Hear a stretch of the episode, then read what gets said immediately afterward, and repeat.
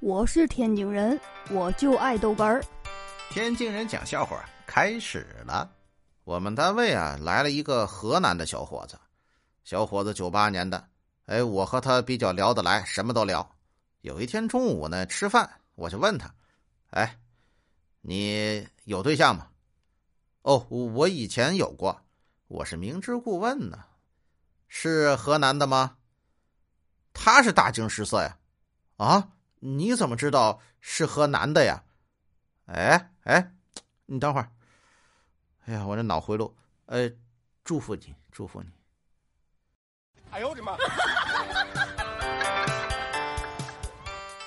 哎呀，记得上高中的时候，有一次呢，语文课让翻译古文，是孔子说的那个“子曰：逝者如斯夫，不舍昼夜。”呵，我们班有个大神，他是这么翻译的。哦，就是那个死去的人，好像我丈夫，白天晚上都像。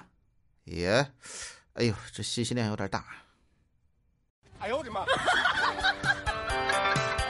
这个上小学的时候呢，老师让写一篇关于做家务的作文，反复强调一定要真去做家务，一定要真实。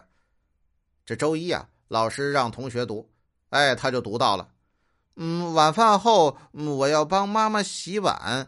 妈妈说：“嗯，滚一边玩去。”我说：“老师让我们做的。”我妈说：“嗯，你们老师逼事儿真多。”呵，这是我听过最真实的作文。